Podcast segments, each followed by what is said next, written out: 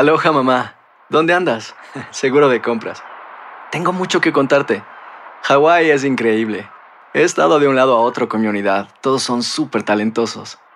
Ya reparamos otro helicóptero Blackhawk y oficialmente formamos nuestro equipo de fútbol. Para la próxima te cuento cómo voy con el surf y me cuentas qué te pareció el podcast que te compartí, ¿ok?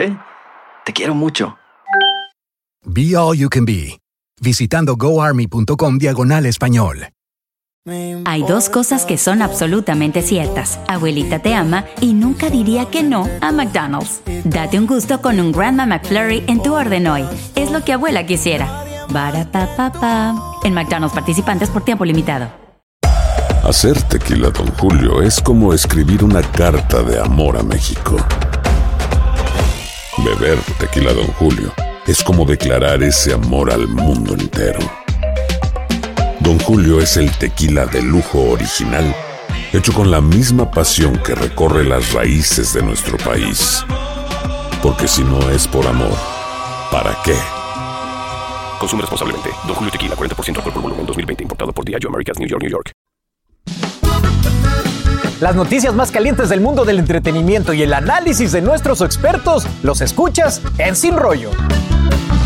Bienvenidos a una edición más de Sin Rollo. ¿Me extrañaron, chicos? Necesitaba un break, pero ya estoy de regreso para manejar esta mesa lo mejor que pueda. Y para eso tengo a este grupo de profesionales de la información y del baile. Porque está aquí mi querido Johnny Lozano. Muchas gracias. Algo que hago bien, por lo menos. La voz más bonita de Euforia, mi querida. Monse Medina, la gran Lourdes Stephen. Buenos días. Mi querida Marcela ¿Qué Sarmiento. tal? Buenos días, que ¿cómo sufrió están? conduciendo sin rollo. Para nada, yo me divierto. Te extrañé, te extrañé tanto cuando ya estaba conduciendo. Y ya lo escucharon, el gran inigualable Joyce. Ya le, ya le pasaron ahí el cheque. Giovanni Goizo. Lo hice. Di- Dilo en dominicano. Ahora es Joyce. En dominicano, Josmarin. Bueno, oigan, hablemos de lo que pasó este fin de semana entre Carol G y Anaí de RBD. Qué cool, todo el mundo está hablando de esto. Mira,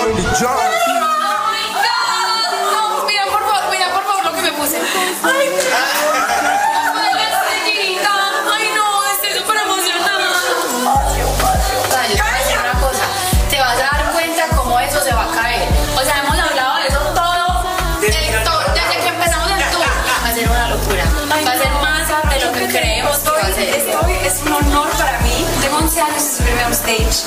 Pero te lo juro que estoy muy Va 11 años sin subirse a un escenario y se subió a ese. Y vaya que estaba lleno ese estadio. El público estaba vuelto loco. Y bueno, la verdad es que la polémica que ha levantado es que Anaí no había ido, y al parecer ni irá a un, un reencuentro de RBD, que fue, bueno, la agrupación que le dio esta fama increíble. Y de hecho, Dulce María publicó en su cuenta de Twitter lo siguiente. Lástima que no sé quién maneja las redes de RBD oficial, pero hubiera estado bonito que se sumara en este gran homenaje que hicimos para toda la generación rebelde y de los 2000. En fin, gracias a las más de 25 mil personas que recordaron y cantaron con nosotros. Y esto refiriéndose a otro evento en el que no estaban ahí, porque esta cuenta, bueno, oficial de RBD, estuvo en vivo en el concierto de Carol G. Así que ni la cuenta, mi querida Monse, ni la cuenta de RBD apoyó a, a los de RBD. Miren, por una parte, qué bonito lo, lo- lo que logró Carol G, porque sí, después de 11 años logra que esta mujer, Anaí, se suba, cantan éxitos de RBD que a la gente, a los fanáticos tanto de Carol G como de RBD en México, los tomaron por sorpresa, pero en cuanto yo vi eso en las redes sociales dije, alguien va a poner el grito en el cielo, porque fanáticos de RBD sí sentimos la ausencia de Anaí en esos reencuentros que ellos tuvieron. Yo sabía de que mucha gente se iba a molestar, que se iba, que iban a criticar. En este caso, Dulce María le hace la crítica a, la- a los que manejan la cuenta de redes sociales de RBD, pero sabemos de que la crítica va también Monse. desafortunadamente para Anaí. Pero Monse, el mensaje está clarísimo. Para mi gusto, el mensaje está clarísimo por parte de Anaí. Si no quisiste cantar, si no te quisiste subir en el escenario, si no te invitaron, no sé realmente cuál fue la razón. Y te montaste en el escenario Claro. con Carol G, pues está muy claro el mensaje. claro. Bueno, no también- quería RBD, quería Carol G y yo hago lo que yo quiero y punto. Es un poco diferente, por ejemplo, porque cuando tú estás en un concierto como de RBD, son varias las canciones, pero con Carol G entiendo que fue una nada más. Sí, nada más Entonces la preparación bueno, también es también yo creo que marca la guerra entre la vieja guardia, ¿no? Los viejos Sí. cantantes y los nuevos reggaetoneros. Y por cierto, hablando de esta diferencia entre lo viejo y lo antiguo, fíjense que en la entrevista que le hizo Jorge Ramos a Joan Manuel Serrat, él habló del reggaetón. Vamos a ver lo que dijo. ¿El reggaetón, qué te parece? Es una forma de hacer cosas. Yo no. eh, quizá hay unos elementos en el reggaetón que, que, que a mí no me convencen del todo, pero en fin, creo que va buscando cada vez más que, que la letra eh, se abra sencillamente más allá de, este- de estos conceptos de eróticos eróticos festivos que tiene en estos momentos y que y, como toda música es derivada de otra que pasó antes y de esta derivarán otras en algún momento. Lo que es eh, extraordinario es el, el éxito que esta música tiene. Ahí lo ven lo que decía la vieja guardia hablando de este movimiento. Y usted puede, por cierto, disfrutar de toda la entrevista completa que estuvo extraordinaria en video on demand en VIX, en nuestra aplicación, donde también nos encuentra a partir de las 12 del día aquí en Sin Rollo Extra. Este, ¿Cómo viste lo que dijo don, don El, el más claro no puede llegar a estar. O sea, estamos hablando de generaciones. Este, nuestra generación es otra. Nosotros venimos del romanticismo, de las letras que te hacían llorar, de que yo enamoraba a una mujer solamente con la letra. Y esto es otro movimiento. Del doble Estamos a- sentido de las letras. De doble sentido. De pero la también- época del doble sentido. Aquí estamos Ahora- hablando que la ahora es más generación directo. Antes era doble sentido. Mari, retoma esa idea que me gustó lo que estabas diciendo. No, que la realidad siempre se ha hablado del sexo, siempre se ha habl- hablado de las amantes, de los tríos, de todo, pero de una forma subjetiva. Oh, y Entonces tú metáforas, agarras usaban metáforas. poética, pero siempre se ha hablado de eso y Cierto. ese era el éxito. Correcto. O sea, obviamente hay, hay muy pocas canciones que son puro romanticismo. Sí. Te agarro la mano, caminamos la playa, nos casamos y somos felices. Las demás juegan con eso. Entonces, es la interpretación de la gente. Ahora estamos en una época que no es el cantante, sino es la sociedad está en, eso y el cantante les, les pone un ritmo para que lo bailen. Correcto. Entonces, por muchos años yo iba a las discotecas, iba a los clubs y sentía que la canción que se tenía que escuchar era la de Pepas de Farruco, porque esa era la realidad de las discotecas Exacto. hace 15 años en España. Exacto. Pero era como finalmente los artistas se dieron cuenta que, oh, no, no, vamos a ponerles música a lo que ellos están viviendo. Sí. Y esa es la realidad de mucha música urbana. Tiene sentido. Puedo decir algo que acaba de decir Johnny que me llamó mucho la atención porque yo siempre lo pienso. Ahora mismo está quizás la generación X regañando a los millennials y al Gen Z por el tipo de música que escuchamos, el urbano y toda esa música. Pero ¿qué te decía tu mami por Es que escuchar y esto es cantar rock? generacional, esto no es una cuestión de ahora. Lo que pasa es que nosotros antes, cuando éramos rockeros, mi mamá decía, pero tú eres loco. ¿Cómo puede ser posible? Eso es de gente así, con tatuajes y- Es y, cierto. satánico. Y algún día los señores. millennials vamos a regañar a nuestros hijos por estar escuchando quién sabe. Ay, qué Dios, tipo no me Los millennials van a regañar a Mira, pero a mí me da pena. pónganse ropa. Lo divino. No, no me asuste. que Pero mi amor, ¿para dónde vamos está en No, eso? pero lo Ay, divino Dios. de la entrevista, para mi gusto, lo divino es que si hay una persona que tiene autoridad Claro. para hablar de la música, primero Joan Manuel Serrat. Y ustedes no se imaginan seguramente la tentación que tuvo tanto Jorge como Joan Manuel Serrat de hablar acerca del reggaetón de la manera como quizás ellos eh, piensan o de una manera regañada. Oye, hubo respeto absoluto Totalmente, por el género, totalmente. respeto absoluto por lo que es como tiene que ser. Pero porque él Marcela, dice, no es sé, una cosa diferente. La experiencia no se improvisa. No se improvisa, de acuerdo. no se improvisa. Que eso es lo lindo de la entrevista, Don ¿no? Manuel Serrat. Claro, o sea, Yo no sé qué diría Joan Manuel Serrat si se le acerca un Bad Bunny a ofrecerle un dueto que va a ser ultra exitoso. Bueno, just never know, just Never never know. know. Y no- y no se Hemos visto, mira ahora mismo, por ejemplo, Alejandro Sanz, que va a sacar una canción con Camilo, que es de la nueva generación también. sí. O sea, se pueden ver cosas. Basando en lo que tú acabas de decir, señores, el último eh, disco de Tommy Torres lo escribió con Bad Bunny. De acuerdo, Y de bien, acuerdo. vamos a, oigan el disco de Tommy Torres, a ver si hay una mala palabra. Pe- Pero creo que. No la hay, eh, de acuerdo, Lo de hemos acuerdo. dicho aquí: el reggaetón y la música urbana ha tenido una transformación en los últimos 5 o 6 Sí, años. sí. Por el, el backflash. ¿Cómo se dice eso? Ay, cuando empiezo Backlash. con el inglés ni El me da. backlash. Backlash. Por la controversia que tenía, que hay mucha gente que está en contra de las malas palabras en, la, en el letro, entonces, en la letra. Entonces, ellos mismos han dicho, Bad Bunny lo ha dicho,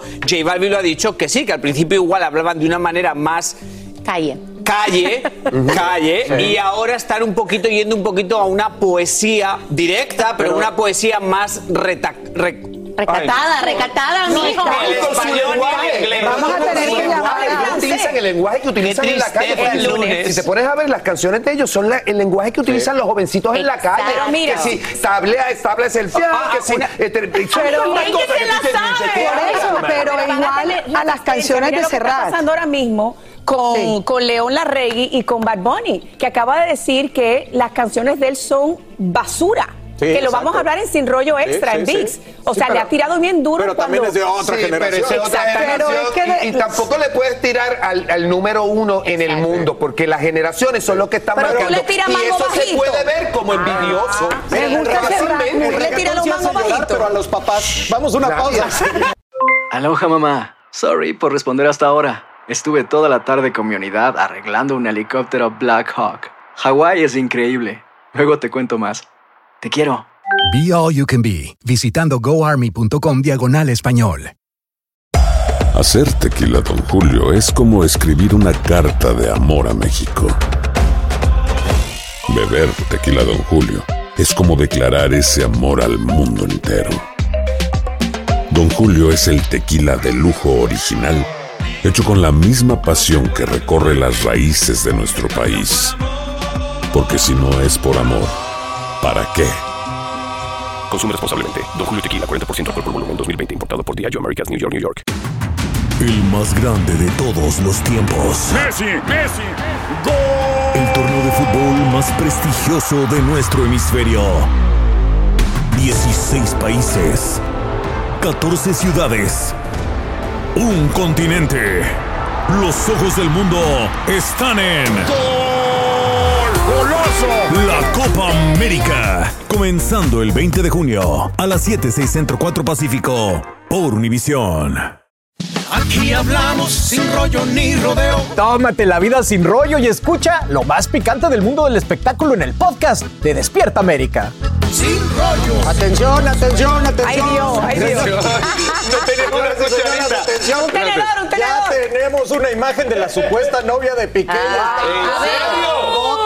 Eso. Sí que sí. Boca de todos. Boca de todos. foto o dibujo. Bueno, es que esa es la cosa que Dibujo. este Ah. señor, un periodista, Ay, una periodista llamada Me quedé Laura frío. Qué enredo. Miren esto, dio- this? Laura Fa es la periodista quien dio esta descripción Mamarazzi. con la que se hizo este dibujo. No.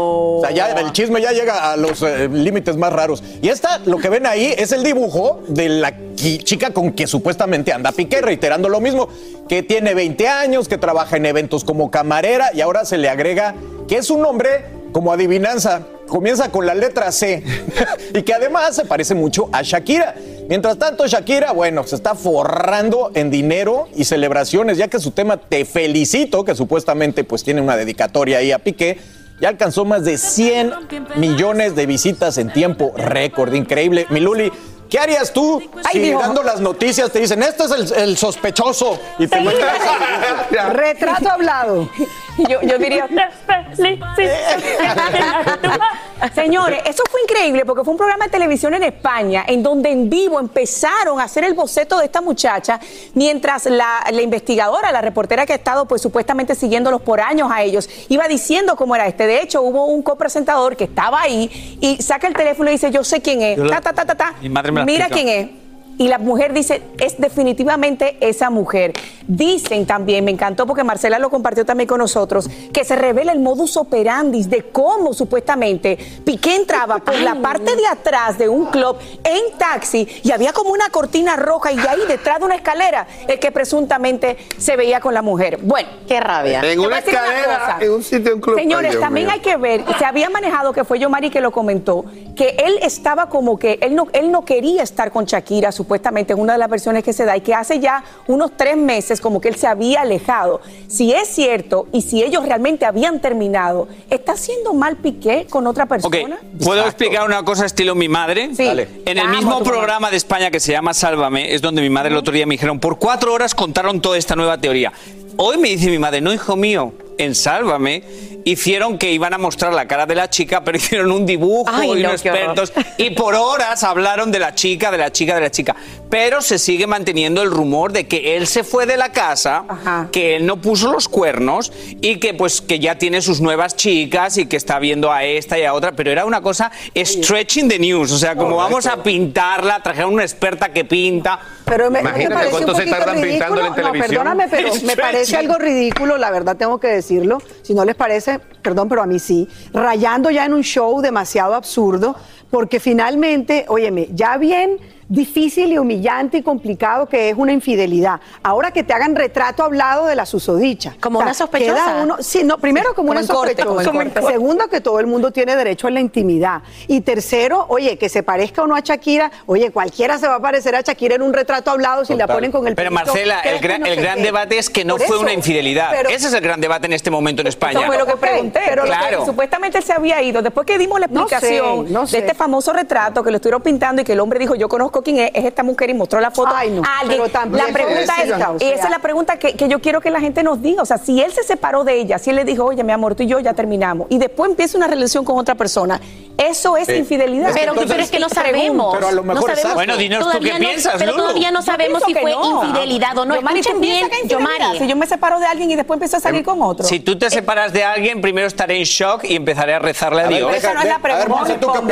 Eh, solo con el hecho de que él tenía un modus operandi, yo entiendo de que él es una figura pública y ante los ojos de todos todavía supuestamente estaba en esa relación con Shakira. Pero si la relación ya no está y ustedes ya no están juntos, ¿por qué esperar tanto tiempo y tomar todas estas medidas, este modus operandum para ver a otra persona? Cuando ese esfuerzo lo pudiste haber puesto en tu relación, en cómo le vas a explicar a tus hijos, en quizás tratar este, eh, eh, este dilema o este problema que él supuestamente tiene con la adicción al sexo. Tanta, tantas cosas que él pudo haber puesto ese esfuerzo para algo mucho mejor. La carne es débil, querida. La la carne la es débil. Por eso es que yo Déjame pienso que fue infidelidad. Johnny. Johnny, ¿es infidelidad si no le avisaste a tu público?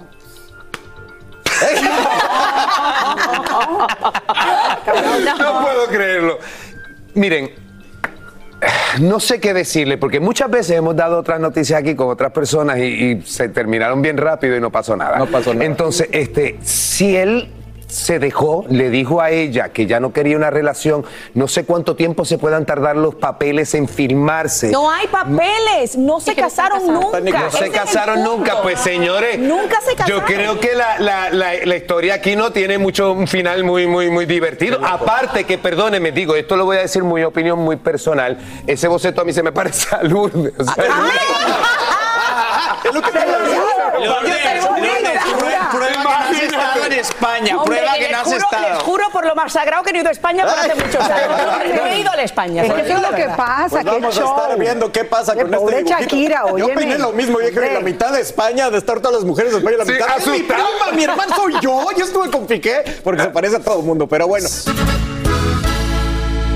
I don't care what one thinks about me um, or what judgments you want to make about what happened in the privacy of my own home and my marriage behind closed doors. I, I don't presume the average person should know those things, and so I don't take it personally. But even somebody who is sure I'm deserving of all this hate and vitriol, even if you think that I'm lying, you still couldn't look me in the eye and tell me that you think on social media there's been a fair representation. You cannot tell me that you think that this has been fair. I, I don't blame them. I actually understand he's a beloved character and people feel they know him. He's a fantastic actor. How, how could they, after listening to three and a half weeks of testimony about how I was a non credible person, not to believe a word that came out of my mouth?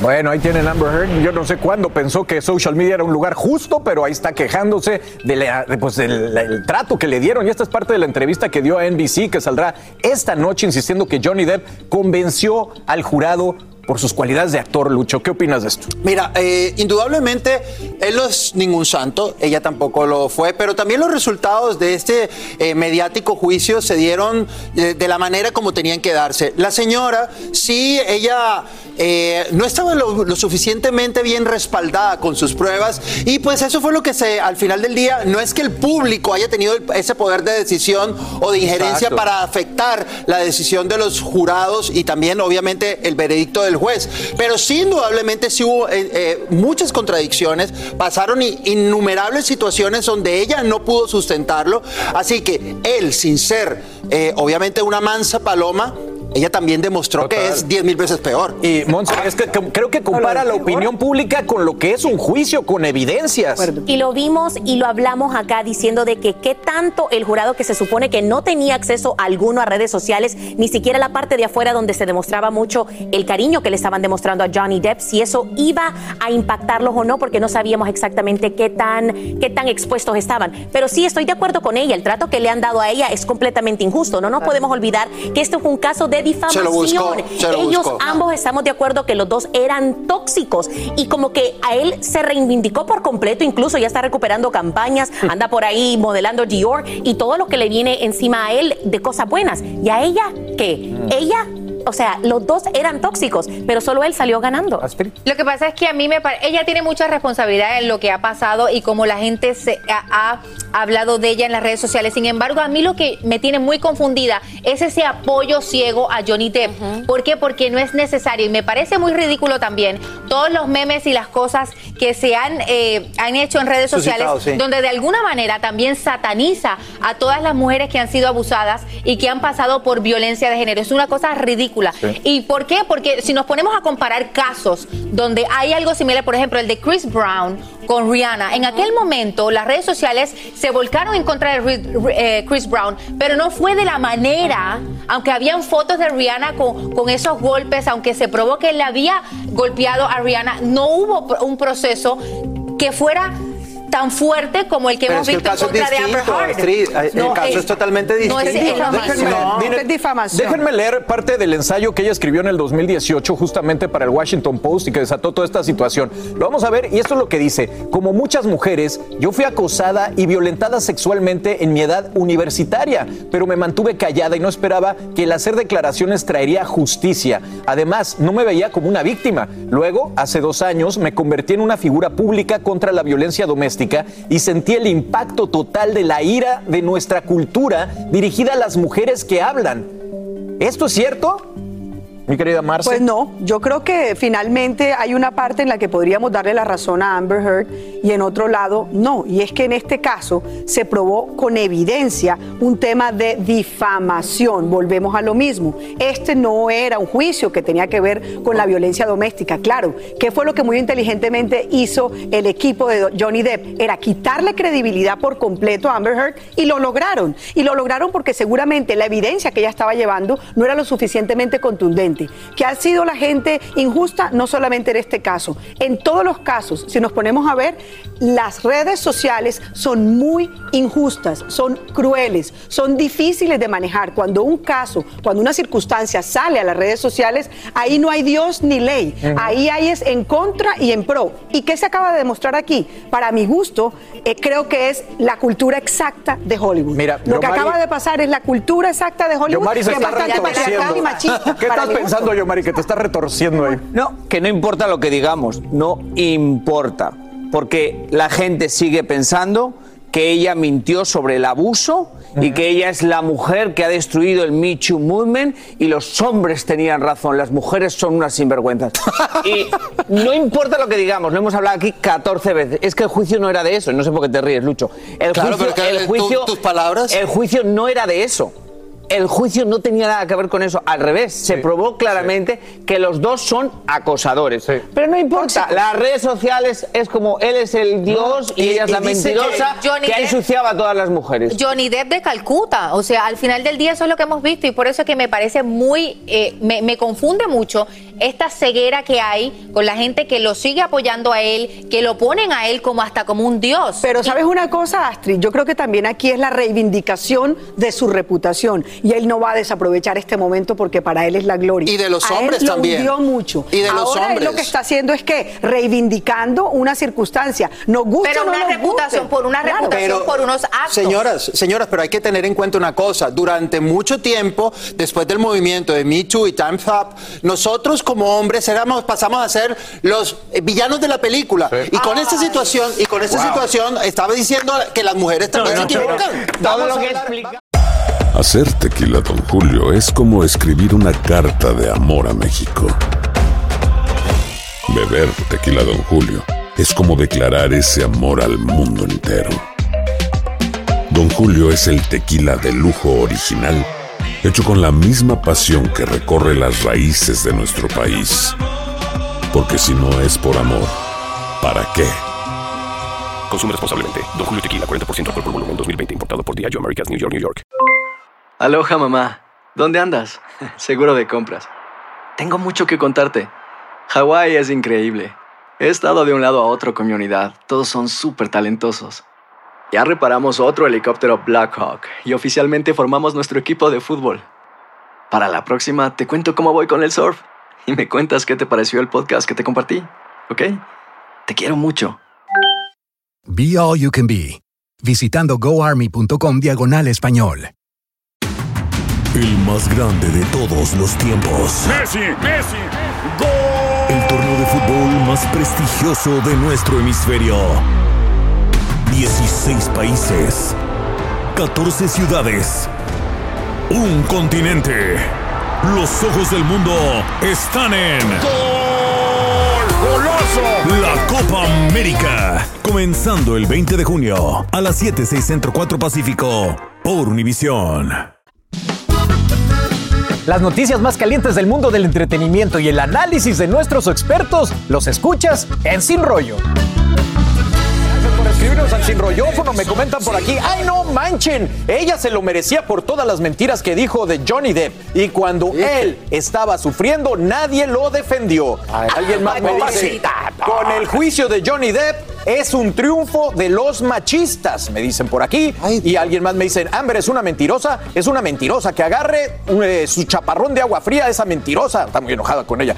Y dice, sí, por supuesto. Y alguien más me dice, yo no he visto en ningún momento que se ridiculice a ninguna mujer que haya sufrido violencia doméstica por culpa de Amber Heard, porque muchísimas mujeres no nos identificamos con ella. Si bien Johnny Depp no es un santo y la cosa no es como dice Yomari. Los memes sí ridiculizan. No, pero, eso se pero- pero un escúchame meme. una cosa. Un Todos meme los, sí. comenta- todos los textos, con mucho respeto para ellas, demuestra lo que he dicho, que la gente sigue pensando que era, una, era un juicio de acoso sexual y abuso, y no era un juicio, eso, ese juicio ya se hizo y perdió él. Exacto. Y él- bueno, claro, pasemos a lo que sigue, él. que también me llegaron Perdió él. muchísimos mensajes y todavía ni damos la nota. Eh, Anuel, Anuel, que está muy feliz como niño en juguetería, recién casado y con un bebé recién nacido. Pero la esposa y la nueva mamá no son la misma mujer. Y nos ha dejado a todos con el ojo cuadrado.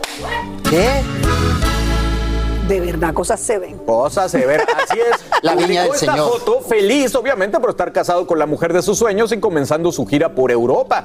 Pero mientras tanto, acaba de nacerle una supuesta hija, que por cierto ya me dijo aquí alguien, ¿cuál supuesta es su hija? Yo Sí, lo sí, sí, sí, sí, sí, sí. Así que nada de su ¿Estaba ahí o qué? 99.9% en la prueba de ADN, sí. Bueno, mira, Astrid, tú me tienes bien, bien esta, esta nota, cuéntame.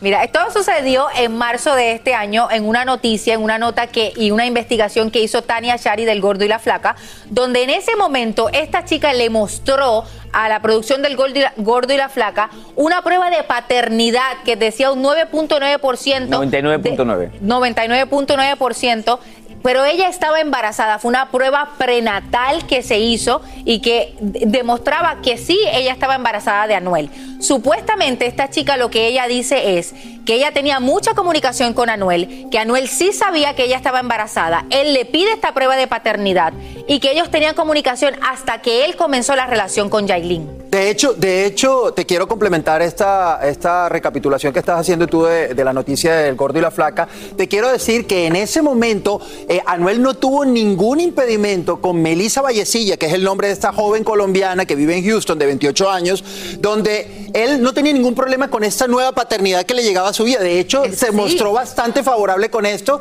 pero la película cambia desde el momento que llega Jailin. A la vida de Anuel. Así que eh, es cuando nos damos cuenta, ok, la influencia de esta nueva esposa o esta nueva pareja de Anuel pudo haber eh, quitado o cercenado esta paternidad porque ya existe una prueba de ADN, señores. Y todavía no hemos visto a Yailin compartiendo, que no, no significa que no ha pasado, pero sí lo hemos comparado mucho. Vimos cómo Carol G se vio sumamente involucrada con el hijo que ya tiene Anuel y no hemos visto eso de parte de Yailin. Y ahora con estos rumores, con estos rumores de que supuestamente Anuel le deja de hablar a esta nueva chica por Yailin o por comenzar esta relación, o sea, obviamente la gente... Yo empieza a solo, yo solo más. espero que no empiecen a abrir una cuenta a la niña, que no usen a la niña para la publicidad, que no se convierta en la más viral, porque no va a haber forma de frenar esto de las redes Pero sociales. ya la esto niña se ha tiene convertido. nombre, ya tiene nombre y apellido, y el apellido lleva el apellido de Anuel. Pero tiene Instagram, Gianela porque yo ya, le, Gasmey. yo ya le veo como enseñando la piernita. Luego, ¿qué es? La portada de una revista. No, pero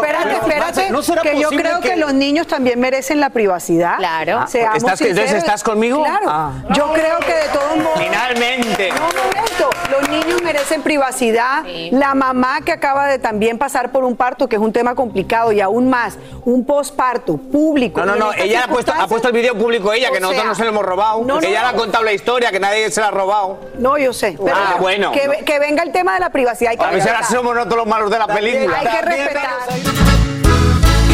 Ayer, no sé si lo vio, yo sí se estrenó Halftime, el documental de Jennifer López, en donde la vimos muy diferente. Y hoy hablamos de algunos de los secretos que creemos que hemos descubierto de este documental, los secretos de J-Lo.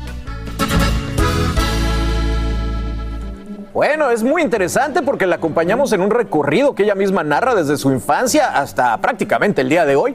Y dice que no era ni la más inteligente ni la cantante de sus hermanas, entre otras cosas, y también una de las partes que pues a todo mundo dejó en shock fue cuando dijo que era un pésimo error de la organización del Super Bowl el ponerla al lado de otra gran artista como Shakira, ya que Shakira, bueno, pues estaba en ese momento, eh, pues eh, también por todo lo alto, pero las críticas son muy, muy interesantes. Mi querida Luli, eh, hablemos de esto, hablemos de su infancia. Ella, creo que todo el documental es una muestra de lo que cuando lo que pasa cuando una estrella no tiene el apoyo ni de su familia ni de la prensa y simplemente eso es la gasolina que la lleva al éxito. Bueno, yo lo veo un poquito diferente porque me Thank parece, God. me parece eh, que es un documental muy bien contado en el sentido de que me da la impresión de que estoy con ella, pero obviamente esto en términos de producción es manejado.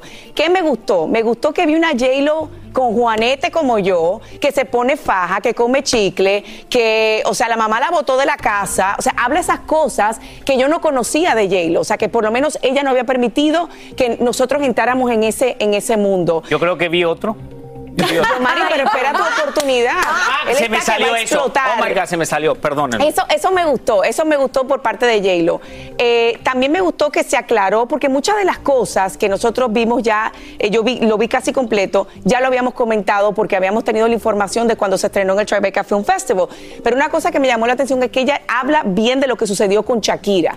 Y yo entiendo que queda un poco claro ya que no fue en contra de Shakira, Correcto. sino en contra de, de- de- de que ella, de sentir la necesidad de que tiene que haber dos mujeres para llenar ese espacio. Creo que ya la gente que la atacó, porque fueron mucha gente que se le fueron encima pensando que ella estaba tirándole directamente a Shakira, se dio cuenta de que no. Ben Affleck apareció tres segundos. Sí, literal. Literal, no, y- y no mentira, que- mentira, perdón, fue A-Rod el que apareció Ah. tres segundos, eh, que no, no sé cómo lo hizo, pero sí me gustó verla eh, con esa faceta, con Em, con la niña, o sea, e- esas partes me gustaron, me pareció y me gustó que mostró la derrota. Sí, y- La derrota de los Oscars, eh, la derrota de los Golden Globes, me gustó que lo mostró porque es, o sea, uno ve a J-Lo como que nunca pierde, como que es la más grande, como que la diva, la que sí o qué. Pero también ha pasado dura. Y esa parte me gustó, me balanceó un no, poquito. no creo, o sea, de acuerdo.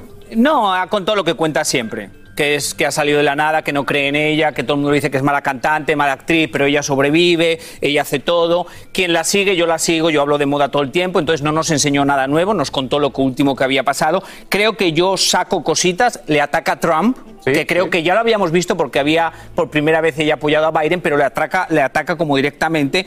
Creo que también algo sorprendente que nunca había contado, de su madre siempre habla y como que no se llevan muy bien, que le golpeaba. Dice, por primera vez dice que su madre le golpeaba y creo que es algo fuerte. Quien piense que ella ataca a Shakira lo ha sacado completamente de contexto y no ha visto el documental y desafortunadamente la gente ha leído los titulares y sí, va a seguir pensando que eso. Creo que también habla de lo de los Oscars, pero ya lo sabíamos. Y eh, Alex desaparece. Alex no aparece cuando realmente todas las grabaciones que hay es cuando Alex estaba con Correcto. ella. De acuerdo. Entonces me quedo con la conclusión de que es brillante en lo que hace porque ella sabe cómo recordarle a la industria que ella es una superestrella. Eso es el documental. Recuerden Con quién soy. humildad, Oye, con humildad. Borran a, Bueno, recuerden. Sí, yo borran encuentro a que con Alex, humildad. pero no borran la casa de Alex. No, no. Borran No, la sacan varias veces. Porque ahí es donde se desarrolla prácticamente la parte privada de Jennifer López cuando están en esta casa y sale muchas veces Sí, la casa la de, de diferentes ángulos. Asumo, asumo que lo que querían definitivamente los productores y la directora Amanda Micheli y ella como productora ejecutiva era no poner a los hombres como protagonistas de su vida, ni más faltaba. Al contrario. Era algo para Pero ella. saca a Mark y saca a Ben. Sí, bueno, lo sacan imágenes. Pero lo no- saca. Pero, Pero Mark sale siempre va a Roth estar en su vida. Pero el único que estaba en ese momento con ella era Alex. Pero sale caminando y montándose a un coche y tal. No, no vi la entrada, por ejemplo, del Met Gala, cuando ella dijo voy con mi macho. Sí. Creo que dejó un poco, claro, a la, a la luz eh, el tema de que también se fracasa aún estando allí. Pero si quieren que les diga qué fue lo que más me, me- me impresionó, es lo cansada que debe vivir esa mujer. No para un Sí, minuto. sí. Y el entourage, o sea, la gente que la rodea, es, es bastante in- profesional, por Sí, supuesto, pero qué cansancio emocional y físico. Total. Todo el día este peso. Y creo que es importante, Yo terminé eh, Astrid, que tiene un tema, pues sí, en pro de la mujer, eh, tal vez eh, enfrentándose al, al imperio de los hombres. Es que nos da a demostrar también cuando tú ves este tipo de documental que al final del día pues tú puedes hacer todo lo que te propongas, aunque tenía de alguna forma el mundo en contra de ella. Pero yo le quiero de alguna forma y me voy a ir por la parte más odiosa del mundo y es que Jennifer López dice en el documental que ella no tan solo se siente americana, sino también puertorriqueña, pero a mí como puertorriqueña me gustaría que Jennifer López hiciera mucho más por Puerto, por Puerto Rico, no tan solo hablar de lo que hace porque luego del huracán María nunca, pero nunca ha hecho nada por Puerto Rico nada más que utilizar la bandera para decir que Puerto buen Rico. Interesante. tema, qué buen- Oigan, ¿recuerdan a Mayra Verónica? Sí, Ah, claro. no. ¿La recuerdan? Salía no. aquí en ¿Quién? Gigante. Mayra Verónica. Yo creo que tú no trabajabas aquí cuando estaba Mayra Yo Verónica. no había nacido. Qué desubicado. Yo hice varias historias con ella y bueno, fue parte de la familia Univision. ¿Verdad, verdad? Y fíjense que ella, Mayra Verónica, es la ex del actual esposo de Britney Spears. ¿Qué? Y bueno, claro que aprovechamos que era parte de la familia y nos contó todo en exclusiva. Ay, Mayra. Pues tú tuviste una relación con el ahora esposo de Britney, con Sam. Cuéntanos un poquito, si puedes hablarnos un poquito, cómo fue tu relación con él, cómo lo conociste. Lo conocí una noche que estaba yo peleada con mi, quien es mi esposo ahora. eh, y lo conocí en un bar, básicamente, en una discoteca. Y de ahí nada, empezamos a salir. Él, él nunca había hecho nada de entretenimiento. Y nada, lo, the rest is history. Según tú comentaste de que él fue una persona que te ayudó demasiado en, en tu carrera y además en tus momentos difíciles que tuviste. Eh, cuen- ¿qué- ¿Cómo fue que él te apoyó? ¿Qué problemas tú pasaste? En aquel entonces yo estaba, mi, tenía un management team que era muy controlador, eh, no podía hacer ciertas cosas, no podía, lo- el- más o menos muy similar a lo que le estaba pasando a Bernie con el padre. Y él estuvo ahí para mí en aquel entonces, fue cuando yo estaba rompiendo con todo aquello y no podía. Y él de verdad me apoyó muchísimo en aquello. So, sé que, que ha sido un buen apoyo para ella también. ¿Qué, qué piensas tú de las diferencias de edades entre los dos? Hoy en día eso como que no, eso como que ya ni cuenta, ¿no? Hoy en día no se miran ni, ni- no se mira de qué sexo es la persona, no se mira cómo la persona físicamente luce y no se mira lo de la edad, yo creo. Ya eso se está olvidando un poquito. Yo siento que en el momento que ella está pasando necesita una persona como Sam. Ah, no creo que vaya a ser mala influencia, si acaso, y aunque sea, digamos que sea solo ah, para divertirse en cierto aspecto, aunque sea por eso, ella yo creo que se lo merece. No, y no es tampoco hombre de andar con diferentes mujeres, es muy, es bien seriecito, ¿no? Es muy buena gente, la verdad, así que yo creo que le van a ir de maravilla. Por ti, Sam conoció a Britney Spears. Bueno, te cuento cómo fue la cosa. Yo estaba haciendo un video que se llamaba No Boyfriend, No Problem. Estaba peleada de mi ex, lo conozco a él. Y digo, ¿por qué no? Si está tan lindo, vamos a ponerlo en el video. Cuando se pone en el video, mi management estaba tratando de romper todo, todo eso, lo que estaba pasando. Entonces pusieron a un estilista que sabían que el estilista se iba a enamorar de él. El estilista le cogió mucho afecto y básicamente después tuvo que hacer styling para otro video y ahí fue donde el otro video era el de Britney This Number.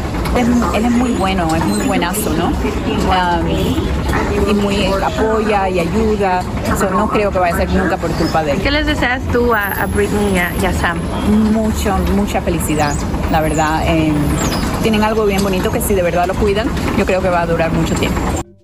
Ay, qué buena exnovia. Ya quisiera que hablaran tantos exnovios de mí así. Bueno, aparentemente. Algo bien. Mayra Verónica. Algo tuvo que hacerle muy bien a Mayra Verónica para que quede hablando de él así como está Claro, hablando. precioso. ¿Qué tal, este, Monse? Un- una buena referencia. Bueno, miren, lo que pasa es de que ha habido mucha especulación de que Sam Asghari podría ser un gold digger, entiéndase, chapeador, vividor de Britney Spears, obviamente porque las fortunas o la falta de fortuna de él es muy considerable. Ahora, sabemos de que él ha estado con ella durante todo este tiempo de la tutela de Britney Spears, que fueron momentos muy, pero muy difíciles para ella. No sabemos qué tanto los dejaban verse porque tenían full control de la vida de ella. Y también sabemos de que él estuvo dispuesto a firmar estas prenupciales que se dicen que fueron muy, pero muy estrictas para proteger los millones de Britney Spears. Así que hay que darle una oportunidad a él que se ha portado hasta ahora muy bien con ella. Oye, pero si nos guiamos por lo de Mayra Verónica, qué bueno, porque pobre Britney Spears le ha ido en No, feria. al contrario, viste que dice que es muy bueno. Mayra dijo, él es un hombre bueno.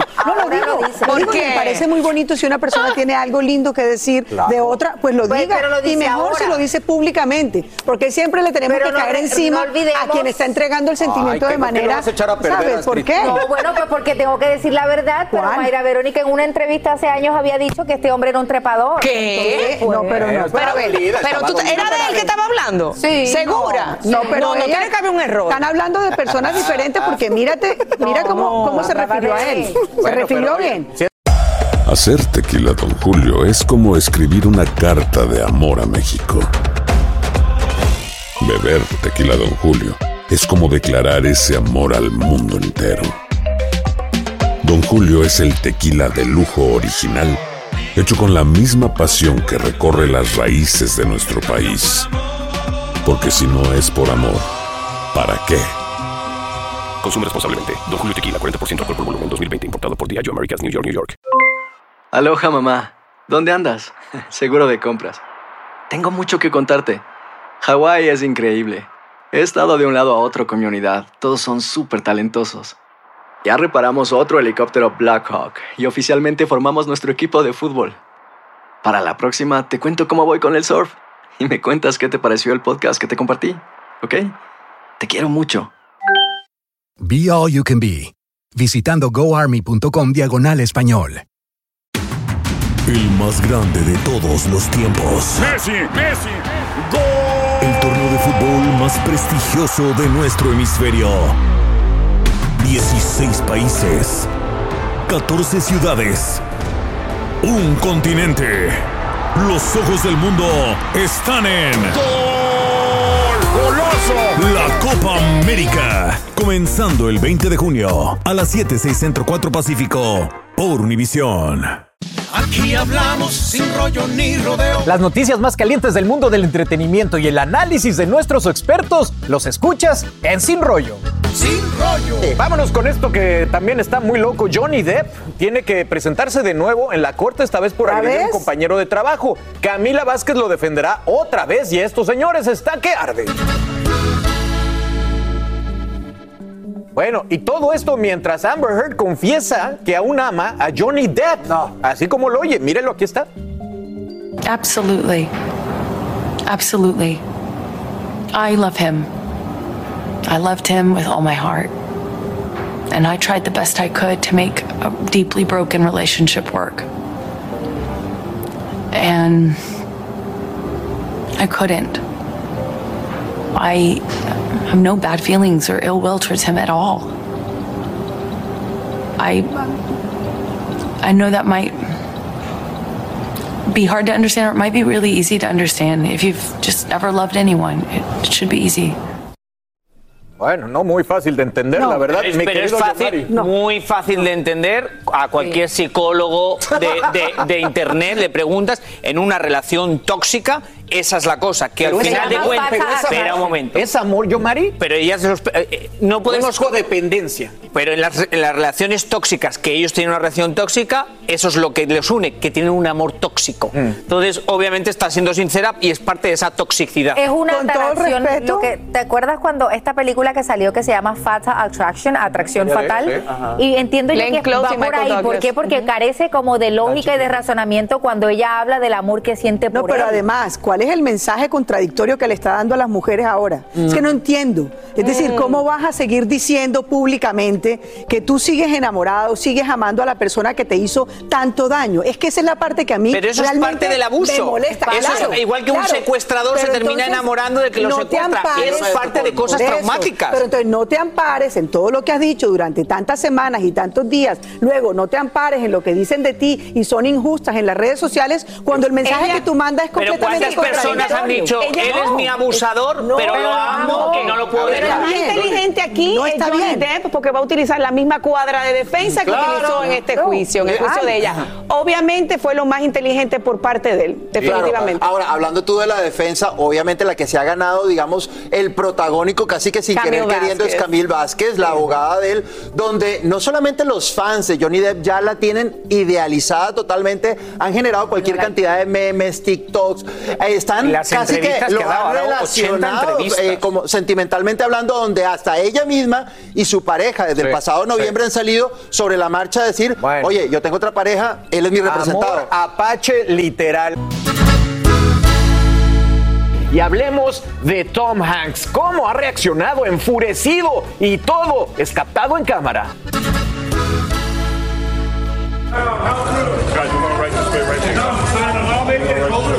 I bring some items. I bought some items. How you doing? It's been a long time. Be careful, Tom. Tom. Watch out. Move, move, move. Come on, Tom. It's been a long time, Tom. How you been? Whoa, whoa, whoa. Wait, wait. Stop it. What are y'all doing? What are you doing? Back the f- What are y'all doing? What do you want? People are crazy, bro. Knock it over my wife. Yeah, they're bugging. Sorry, Tom, about that. They're bugging out. These people are. Come on, man. Sorry about that, Tom. Tom, sorry about that. Están viendo, como ven, un paparazzi, un fan, tropieza con su esposa por tratar de tomarse una selfie con él. Y la forma en que reaccionó creo que a todos sorprende, recordando un poquito el fenómeno de Will Smith. Lindsay, a mí me dio un poquito de pena porque parece que el que se tropieza ahí es un chiquito, un adolescente. Mira, él viene caminando y anteriormente estaba como dando las gracias. Obviamente, en el momento que ve a su esposa en, ese, en esa situación de peligro, reacciona como cualquier ser humano. A mí me parece muy distinto a lo que hizo Will Smith, que se levantó, tuvo tiempo de caminar, de pensar lo que iba a hacer, decirle una cosa y después zamparle una cachetada. Es distinto, porque eso fue una reacción natural. Si yo voy en la calle con mis hijos y algo pasa, pues lógicamente mi reacción va a ser ¡Ey! Claro. Y luego quizás te das cuenta que no fue a propósito, después te das cuenta que fue un accidente y, y- y desafortunadamente pues ya reaccionaste como reaccionaste y ahí estaban las cámaras para mostrarlo. Absolutamente, pero eh, me- Monse, lo que pasa es que también creo que la comparación está que ni de Will Smith ni de Tom Hanks uno se espera hasta reacciones tan violentas porque son las personas buenas de la farándula. Sí, miren, ¿Qué? Tom Hanks en inglés es considerado un tesoro nacional. He's a national treasure. Él, a- to- todos lo aman porque nunca nos ha dado un motivo de no quererlo. Aparte de todos los personajes que nos ha regalado. De hecho, en las redes sociales estaba viendo como la gente decía, yo escucho a Tom Hanks y estoy escuchando a Woody, el de. Toy Story. Pero yo en realidad en ningún momento, o sea, son poquitos y contados los comentarios negativos a la reacción que tiene Tom Hanks, que es de ser humano. Y es lo que la gente está diciendo. No se nos puede olvidar que él también es un ser humano, protector de su familia, protector de su esposa y reaccionó como muchos hubiésemos Yo estoy- yo reaccionado. estoy súper no perdido. hay boundaries, no hay barreras con los fanáticos muchas veces y tenemos que respetar. ¿Qué te confunde, Yomari? aparte de todas miles cosas que estoy confundido. aparte de la vida. Pero ¿quién está comparando esto con Will Smith? Mucha gente lo está La- comparando. la- pero yes. la- pero yo creo que esos tienen el problema, no yo, porque entonces Eh, creo que yo no estoy tan nada mal. que ver. Esto no tiene nada que ver. Esto es una reacción normal que te puede pasar en el metro de Nueva York, te pasa en cualquier cosa. O sea, lo más normal. Creo que estas reacciones son las que a veces terminan en pelea, pero el chico que fue el que cometió el error fue como muy calladito y no le respondió de vuelta. Pero es una conversación, una pelea normal que puede pasar en cualquier sitio que alguien de repente tropieza contigo. Lo que pasa es que él es una celebridad y muchos de los que iban detrás iban a hacerle una fotografía. Mira, pero yo estoy más. chico. Yo creo sí, que pero yo estoy más. No, pero yo creo que fue el otro chico. fue el otro y le Fue el otro chico. Y yo creo, sí, fue el otro chico, pero yo he visto imágenes muchas veces del aeropuerto de México, que para mí eso es lo que más me parece mucho más peligroso que esto. Esto siento que ha sido un accidente. Otras imágenes que yo veo del aeropuerto de México, siento que es como la bomba que va a estallar en cualquier momento, porque todo es como, o sea, no sé, una cosa uno encima de otro. De acuerdo. No de sé, acuerdo. Esto lo veo lo más normal. Yo en algún momento, bueno, todos lo denunciamos aquí en esta mesa de trabajo, dijimos que es lo que está pasando cuando la gente se baja del avión en el aeropuerto de México, precisamente porque a Alejandra Guzmán no la dejan respirar, a Ana Bárbara no la dejaban respirar, le metían un micrófono en la cara, el otro en la boca. La verdad es que hay una cosa que se llama espacio vital. y el espacio vital fue del que habló ayer LeBron James, el famoso jugador de básquetbol que reaccionó ante esta circunstancia y dijo, oye, ¿qué está pasando con el espacio de la gente, el espacio natural que tiene una persona? Eso no se puede traspasar. Por mucho paparazzi que seas, por mucho periodista que seas o por mucho fanático que tú seas, hay que respetar un espacio a la gente porque la gente merece respeto. Yo creo que aquí Tom Hanks, y creo que no fue algo intencional, menos mal, porque ha podido ser intencional y ahí es ahí donde yo me pregunto, ¿qué está pasando con Total. todos los equipos de seguridad, de guardaespaldas que protegen a las celebridades? No es el primer caso Claro, y pero, no que- va a ser pero el cuando los, pro- los de seguridad, cuando los de seguridad, falla. cuando los de seguridad son agresivos con la gente, aquí estamos nosotros los primeros a decir que se creen esos seguridad, Es son los fans. Entonces ahí está, tu mensaje Pero está un poquito contradicted. no, no, Queda como un Honey. rey Tom Hanks, o sea, de verdad que parece que tiene Yes. teflón para estas cosas. Ah, es que yo, ojo, yo a Tom Hanks le perdono todo. Es lo que también. digo. Oye, no, pero vuelvo No, y digo, ya es una reacción, es una reacción a algo que sucedió en ese momento, a pesar de que el muchachito después dice, ¿Le perdonas todo así? Oh my God, cualquiera que te La- escuche. el, también, muchachito dice, también. lo siento, Déjalo lo ser. siento mucho. Déjalo yo ahora ser. quisiera saber la reacción de Tom Hanks después del ver- de él ver el video y saber qué en realidad fue lo que ocurrió. Porque yo creo que en ese momento todo lo que está pasando te ciega de una manera y no te das cuenta que en realidad Sí. está sucediendo. De acuerdo, sí. Bueno, pues eso es lo que está pasando con Tom Hanks. Nosotros vamos a una breve pausa para ver un mensaje de nuestras afiliadas y seguimos hablando de todo aquí en Sin Rollo y entre cuatro. Tiene que haber, tiene que haber un Estamos en todas las redes sociales. Síguenos en Twitter, Facebook e Instagram. Mantente informado y revive tus segmentos favoritos en despiertamerica.com, el app de Univision y nuestra página de YouTube.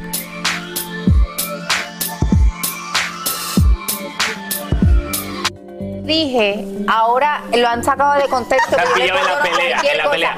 Yo, es, yo a él lo admiro mucho como actor. Obviamente, si lo hubiese hecho mal, esto fue una reacción. Yo lo, también lo Astrid, yo te criticaría. estaba diciendo que tú has dicho, tú eres una activista que siempre pelea Sí, por los derechos de las mujeres. Y cuando tú le dices a un hombre, yo a él le perdono todo, es muy delicado porque en el todo se perdonan muchas cosas que si peleas por las mujeres es peligroso. Eso estaba diciendo. Persona.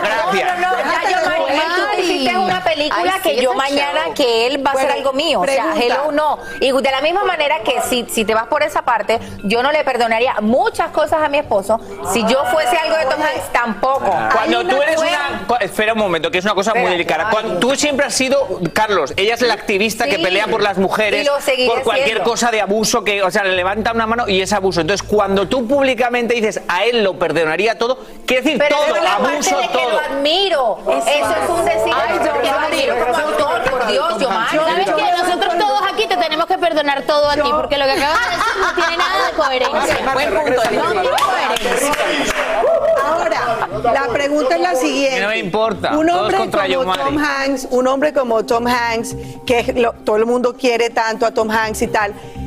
¿No te parece, además, y se lo quería preguntar a, a Lindsay, Lindsay, en este momento estamos todos tan susceptibles, tan vulnerables, tan asustados del tema que está sucediendo alrededor de nosotros en Estados Unidos que creo que esta es una reacción normal ante las circunstancias de, de peligro en las que todos nos estamos sintiendo súper angustiados. La sensibilidad está a Total. flor de piel y el que diga lo contrario, pues no está siendo honesto consigo mismo. Yo, particularmente, cuando llevo a los niños a la escuela, siempre tienes eso que ocurrió en la mente, las situaciones que se están dando en diferentes ciudades. Por supuesto, Tom Hanks no sabía que era un niño que se tropezó. Por eso te digo, la reacción normal es proteger a su esposa. Bravo por él. Eso es lo que tiene que hacer. Eso es lo que tiene que hacer Pero un marido, un padre de familia. Yo creo que el escándalo mediático viene, eh, Monse, porque estamos esperando más de alguien como Tom Hanks. Tom Hanks no es un hombre común y corriente, es una estrella, es una celebridad, es un millonario, es un. Miren, honestamente, honestamente, yo no puedo, yo, o sea, yo no sé cómo reaccionaría, jamás de la vida me, me hubiese reaccionado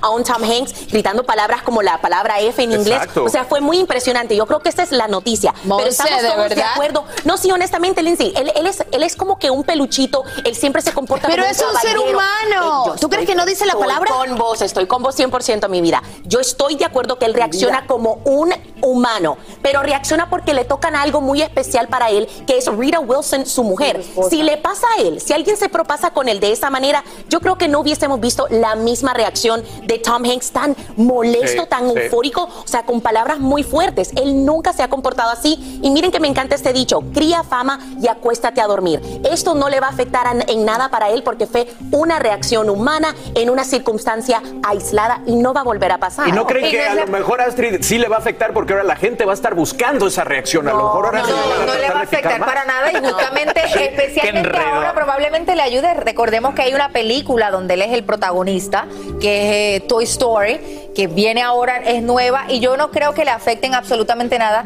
pero también nosotros pensa- tenemos que pensar cómo los fanáticos están idola- idolatrando a, a los famosos de una manera increíble, Increíble. que están dispuestos a hacer cualquier cosa por, por una foto. que hace falta más seguridad ¿Y saben en qué? las estrellas. Qué mala onda todos que nadie preguntó cómo está la esposa de Tom Más Hanks. seguridad. ¿A lo se torció un tobillo? Nadie preguntó. Gente hablando de este tema que traíamos en la cabeza y me dicen, María de Miami, oigan, no comparen esto con la cachetada de Will Smith, pero pienso que su reacción fue muy brusca, debería haber expresado de otra manera. Al final es gente que aman, tiene razón. Otra más, Katia me dice desde Nueva Jersey, lo que pasa es que a veces la prensa necesita un autógrafo o las personas o una foto e invaden su privacidad de tal manera que pueden ocasionar un accidente y toda mala acción tiene una reacción. Y por último, Carolina me dice, es una reacción aceptable, estaba cuidando a su esposa. Como les digo, todo el mundo está con él. Oigan, y hablando de quién está con él, eh, don Pedro Rivera sigue con su juicio y aquí se lo tenemos todo.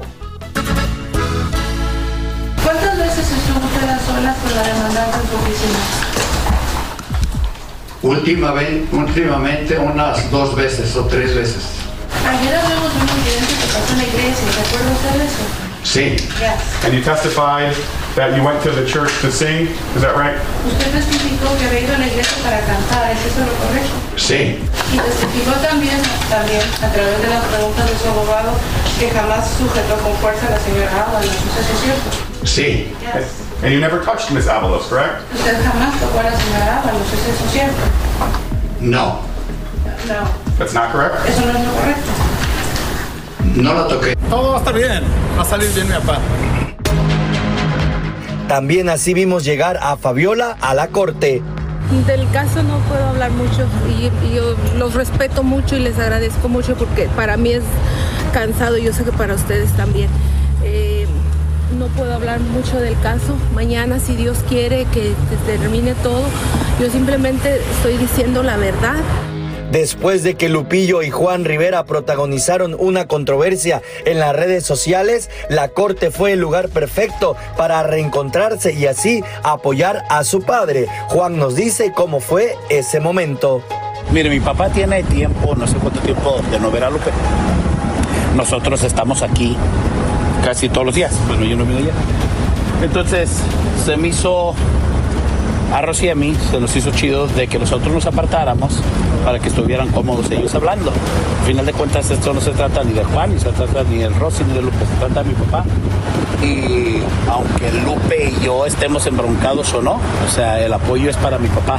Cabe mencionar que en los últimos días de corte, don Pedro llegó luciendo una camisa del mismo color. Se espera que hoy viernes este caso llegue a su fin.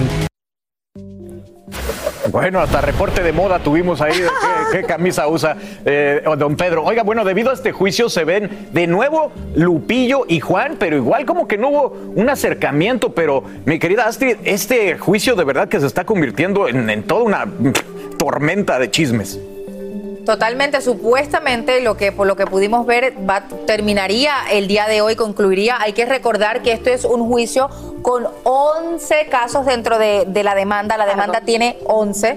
Eh, y entre ellas abusos, eh, acoso sexual, que no es abuso, que no es lo mismo, y también eh, despido injustificado. En este caso también lo que podemos ver es que es la parte de él versus la parte de ella. Todavía no hemos visto de alguna manera evidencias y hay que recordar que al final del día casos como este, donde como se gana no, por, no es por testimonio, sino más bien por la parte de la evidencia. Y como dijo, eh, me, me sorprendió mucho pues la parte de Lupillo. Lupillo iba a ir, es su papá. Claro. Yo no creo, independientemente él tenga las diferencias que él tenga con sus hermanos, como mencionó, se trata de su papá. Si van a limar asperezas por esto, pues no sabemos. Él, él de alguna manera intentó obviar la pregunta, intentó decir o responder si se había acercado a su hermano, independientemente porque sea su papá. ¿Qué sucederá el día de hoy? Pues no sabemos. A mí verdaderamente me es muy lamentable también lo que está pasando esta señora. Ella vuelve y dice que está diciendo la verdad, que ha sido un proceso difícil y doloroso.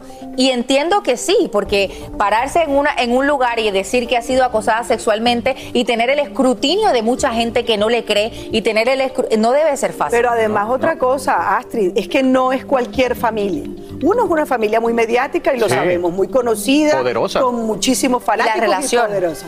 Y segundo, y aún más grave, que es que ella lleva 23 años trabajando ahí. O sea que ella conoce desde muy jovencitos a todos los hijos del señor Rivera, conoce al señor Rivera Sí. y una relación laboral, como según están contando, de 23 años entre la señora Fabiola Ábalos y el señor Pedro Rivera. Pues, ¿qué no habrá pasado dent- dentro de esos 23 años? Yo Un digo, tipo de confianza ¿qué- qué ta- también. Claro, hay mucha confianza, Lindsay. O sea, es, prácticamente parte de la familia, Cosas entre íntimas, comillas, inclusive cosas íntimas y de todo. Una de las cosas que dijo Astrid que me parece muy importante es la evidencia. ¿Dónde están las pruebas? Cuando tú vas a acusar a alguien, es tu palabra contra la mía, a menos de que tú tengas una prueba. Si tú no tienes esa evidencia, no tienes esa prueba, no la recopilaste, entonces es sencillamente pedirle a todo el mundo que crea en tu palabra. Y esto es muy delicado.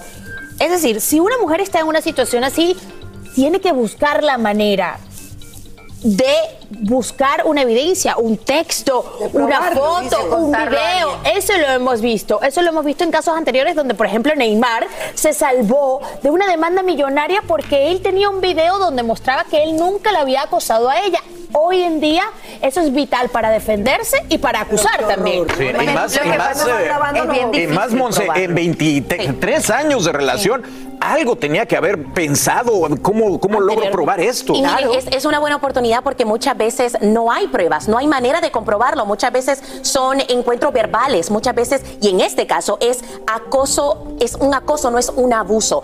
Eh, yo lo que les recomiendo, porque desafortunadamente yo sé, chicas, que todas acá y chicos conocemos a alguien que ha pasado por esto, y yo siempre, siempre les recomiendo a mis amigas, a mis amistades, de que escriban todo. Si no se sienten cómodas llevándolo a recursos humanos, que debería de ser el primer paso, que debería de haber un ambiente en donde nos dicen, aquí es un lugar seguro y se pueden hacer este tipo de quejas. Si usted no se siente cómoda haciendo esa o cómodo haciéndolo, entonces por lo menos escriba en alguna parte un récord en cuanto pase para tener todo fresco y tenerlo ahí con fecha, Sí. Tenerlo ahí con, con documentar, con añadir, añadir- Exactamente. Es tan fácil como un mensaje de texto a la persona que de alguna manera tú sentiste Cierto, te, te acosó y decirle, ¿sabes qué? Lo que acabas de hacer hoy, que me hiciste Muy esto, buena esto y idea. esto, no me gustó, me sentí muy incómoda. Pero en este Eso caso son, imagínate, 23 años, de- ¿sabes? Es, es complicado. O sea, para ella tuvo que haber sido muy complicado. Tuvo que haber un, un acto, una, una situación, un episodio que llenara la taza, porque es que después de tanto tiempo de trabajar juntos y de tener toda esa, digamos, Pero, pero confianza Marce, laboral, es complicado. Pero yo, Mari, eh, estamos O sea, hablando sin, sin entender que a lo mejor dependía del trabajo, que 23 años, a lo mejor fueron de 23 años que no podía poner en riesgo su único trabajo que tenía. Bueno, que parte de- del acoso es el, abuso de poder. Una persona encima tuya que controla lo que tú ganas al mes, controla todo y tú te sientes intimidado como para tomar, esa- para tomar una decisión. Pero realmente los casos de, de abuso o de acoso que son de hace muchos años se ganan si hay un texto, si hay algo escrito o si esa persona se lo contó a otra persona. Entonces, esa persona si dice, sí, hace 15 años me llamó y me dijo que había pasado esto, eso es prueba suficiente para que la persona le crean, porque obviamente el acoso muchas veces es mi palabra Una contra de otra tuya, palabra. claro, Correcto, claro, correcto. claro. Y bueno, pues se retiraron los cargos de despido injustificado, si mal no recuerdo. Pero, y hoy vamos a ver. Estos señores con el reality show que tienen en YouTube no salen de una y se han metido en otra. Sí, es sí, una sí. cosa que el capítulo no termina, que el episodio no termina, que la historia parece que es interminable, ¿no? Bueno, es, es- bueno. es increíble. Así termina el episodio de hoy del podcast de Despierta América. Síguenos en Euforia, compártelo con otros, públicalo en redes sociales y déjanos una reseña. Como siempre, gracias por escucharnos.